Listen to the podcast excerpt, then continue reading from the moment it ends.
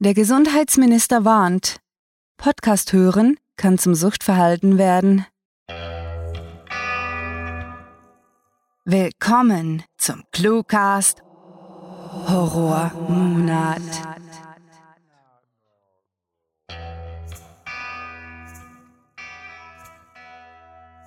Es ist soweit. Die Tage werden kürzer, die Blätter fallen, die Zombies vermehren sich ungehindert und Halloween kratzt schon mit seiner Skeletthand an der Tür. Wir legen jetzt schon die Kürbisse aus. Einfach, weil wir diesen Feiertag so ausnehmend gerne mögen. Natürlich wollen wir auch euch an unserem Halloween-Gemetzel teilhaben lassen und das den ganzen Oktober. Erlebt auf ClueWriting, dem ClueCast und ja, sogar in unseren E-Cards einen Monat des Grauens, Schauderns und Ekelns. Spitzt die Ohren, wetzt die Messer und vergesst nicht, auch nach dem Blutvergießen bei uns zu bleiben. Und nun viel Spaß mit der Kurzgeschichte.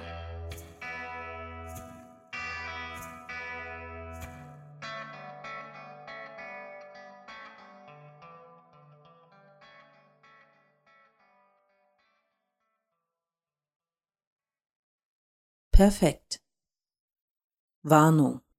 Diese Kurzgeschichte enthält Szenen, die auf einige Leser beunruhigend wirken könnten. Verwelkte Bücher, getränkt im staubigen Duft des Kellers, stehen in Reih und Glied hinter einem rostigen Garderobenständer und warten darauf, von neugierigen Händen entdeckt zu werden. Doch sie bemerkt sie nicht und stibitzt ein silbernes Paillettenkleid. Das wird dir sicher passen, ruft sie durch den vollgestellten Raum und hält inne, als sie sich selbst im Spiegel erblickt. Ein stummes Schluchzen schmerzt in ihrer Kehle, und für eine flüchtige Weile lastet der Druck unerträglich auf ihr, bis sie sich von der Fratze abwendet, den mottenzerfressenen Vorhang aufschiebt und mit einem breiten Lächeln zu der Schauspielerin schlendert, die sich abwesend im Requisitenraum umsieht.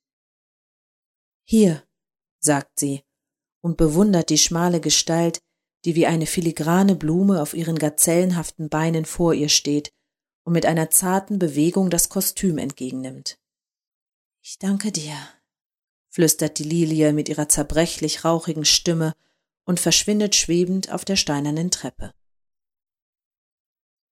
Das hysterische Weinen der Kuratorin, die sich gebrochen ans Geländer klammerte, klang dumpf und wurde von der schieren Menge der Stoffmassen erstickt, währenddem er sich durch das unheilvolle Chaos im Kostümraum kämpfte. Herrgott, wie kann man so arbeiten? nörgelte er, als er versehentlich einige Perücken von einem Regal stieß und auf eine Maske trat, die aussah wie eine 3D-Brille. Entnervt von der süßlich stickigen Luft, die das ganze Opernhaus Untergeschoss durchzog, fuhr er fort. Kann mir mal jemand sagen, wie ich in dem ganzen Plunder den Tatort finden soll? Verloren blickte er sich um, erkannte jedoch nichts. Erst als ein junger Polizist zwischen zwei Kleiderständern auftauchte, an ihm vorbeirauschte und sich dann auf dem Flur geräuschvoll übergab, erspähte er die versteckte Tür.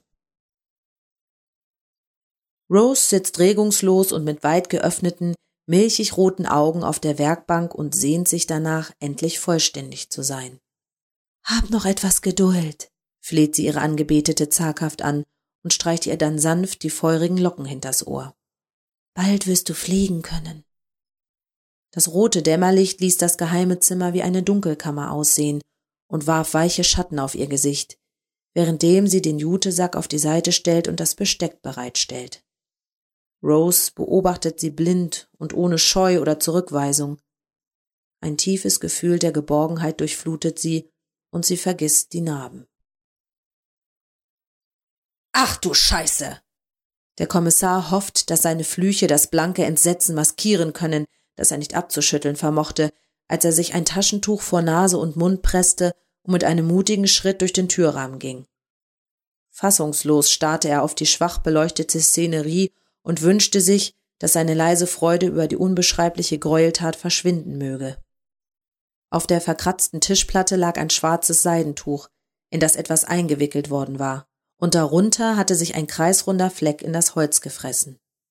Herr Kommissar, wir sind froh, dass Sie da sind. Die Forensikerin wirkte erstaunlich gefasst, beinahe gelassen, und deutete ihm mitzukommen. Das müssen Sie sich ansehen. Nachdem sie etwas Potpourri hinzugemischt hat, hält sie das Stroh sorgfältig an das Drahtbein und bindet es mit Garn fest. Im Hintergrund säuselt die dicke Dame und erinnert sie an die Zeit, die sie beinahe vergessen hätte, so dass sie kurz aufhorcht und es ihrem Geist erlaubt, erneut in Einsamkeit zu sterben, bevor er, getrieben von unerschöpflichem Ehrgeiz, die eine zu schaffen, wieder aufersteht. Du wirst makellos werden, erklärt sie gedämpft und fährt liebestrunken über den schlanken, neu geformten Schenkel ihrer Partnerin. Und du wirst mich nie verlassen, so wie all die anderen Heuchler.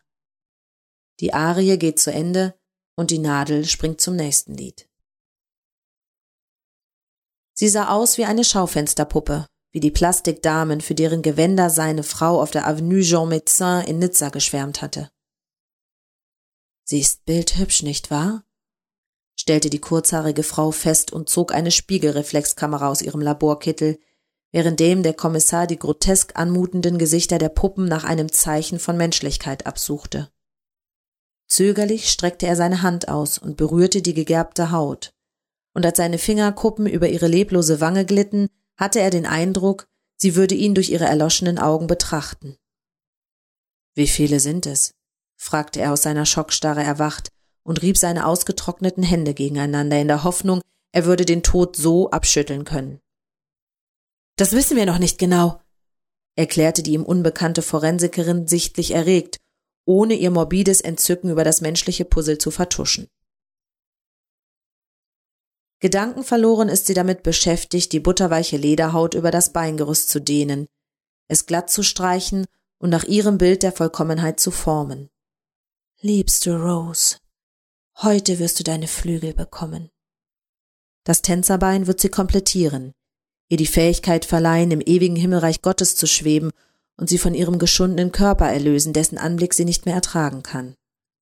In vollständiger Glückseligkeit liegt sie in Roses Armen, liebkost und küsst sie auf die welken Lippen, deren süßer Duft nach getrockneten Blumen sie in Ekstase versetzte. Ihnen würde nur dieser eine Tag bleiben, bevor sie sich verabschieden müssten. Ein einziger Tag, an dessen Ende ihr freier Fall stehen würde. Was zum Teufel machen Sie da? fragte der Kommissar aufgebracht, als ein in Schutzkleidung gehüllter Assistant die zusammengesetzte Leiche der unbekannten Frauen aufhob und über seine muskulöse Schulter warf. Sorry, Boss, das Kugellager des Transportwagens ist hin. Dann flicken Sie das verdammte Ding. Ich will nicht, dass Sie meine Beweismittel beschädigen, schimpfte er aufgebracht und fügte mit einem angewiderten Gesichtsausdruck an.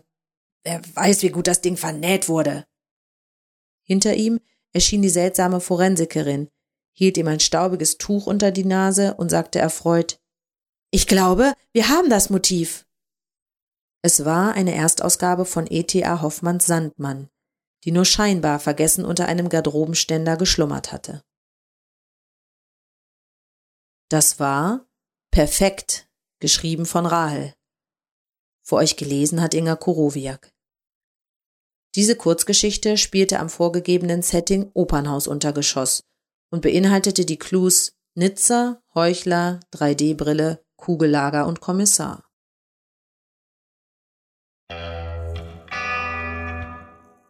Es ist vorbei, oder? Bitte sag, dass es vorbei ist. Na, das hat doch gar nicht so wehgetan, nicht wahr?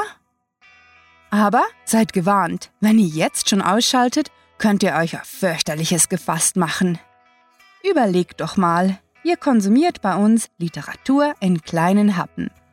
Habt ihr euch schon einmal gefragt, aus was diese Happen bestehen, wenn nicht aus unseren untreuen Lesern? Keine Sorge, ihr seid ja artig und so heißen wir euch auf cluewriting.de willkommen, dem Schrecken beizuwohnen. Das Grauen nimmt kein Ende, denn die verstörten Köpfe der beiden Schreiberlinge sorgen ständig für frisches Blut in ihren virtuellen Tintenfässchen. Doch wir wollen nicht so sein, denn auch für die Zartbeseiteten unter euch gibt es ein großes, düsteres Archiv voller Stories und Podcast-Episoden, durch das ihr euch wühlen könnt. Ihr müsst bloß aufpassen, dass ihr dabei nicht unsere Bücherregalfledermäuse verärgert. Die Biester sind bissig. Naja, Irgendwie müssen wir unsere Genrevielfalt eben beschützen. Ihr könnt übrigens auch ganz einfach zum täglichen Horror der Cluewriter beitragen, indem ihr uns Clues vorschlagt oder euch als Gastautoren bewerbt. Vielleicht denkt ihr gar, dass euer Projekt grandiotastisch genug ist, um in einem Interview seziert zu werden. Ach, alleine schaudert es sich nur halb so gut, weswegen wir uns bei euch allen bedanken möchten. Ihr, die uns lest, liked und bewertet, ihr alle habt das Blut unserer armen Protagonisten mit an euren Händen kleben. Und wir applaudieren euch dazu. Ein besonders eifriges Kettenrasseln geht an unsere Hauptsponsorin Bettina Hahnloser, die unsere Gruft der Schrecken und Freuden ermöglicht hat. Nun zu den Grabesstimmen, die eure Gehörgänge mit Tuscheln, Zischen und Zombie-Röcheln beseelen. Unsere Sprecher. Mit nicht nachlassender Motivation haben sie sich für dieses grauenvolle Oktobermassaker gemeldet und bringen euch zum Erschauern. Wir verneigen uns respektvoll, legen aus Gründen der Vorsicht die Kettensäge aber nicht beiseite. Sucht diese Helden des Cluecast auch auf ihren Seiten heim. Und vergesst nicht, dem Röcheln ihrer Stimmen zu folgen.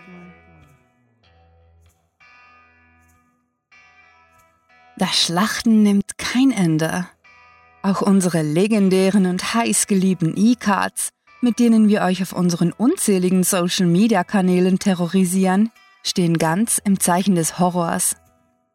Also beobachtet das Zwitschern des Geiers, lest im Buch der Schädel, seht, wie Körperteile getumblert werden und erlebt den visuellen Zerfall unserer Gesellschaft auf Instagram.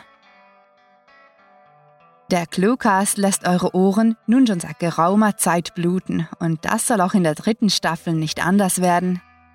Mit egozentrischen Ich-Tönen, gefangen in der Du-Röhre, zusammengenäht mit Stitcher oder mit der richtigen Einstellung auf Tunen, wir sind überall vertreten. Einfach immer dem gelben Absperrband folgen.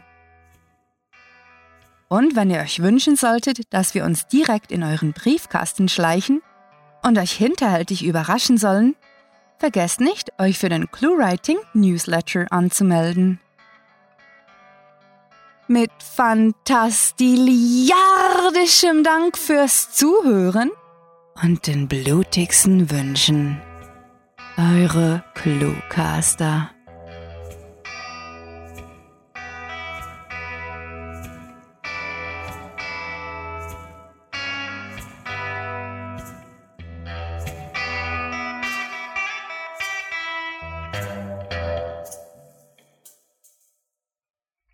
Heute in der Rubrik Hilfreiche Fähigkeiten, die man beim Recherchieren einer Story lernt. Beine amputieren.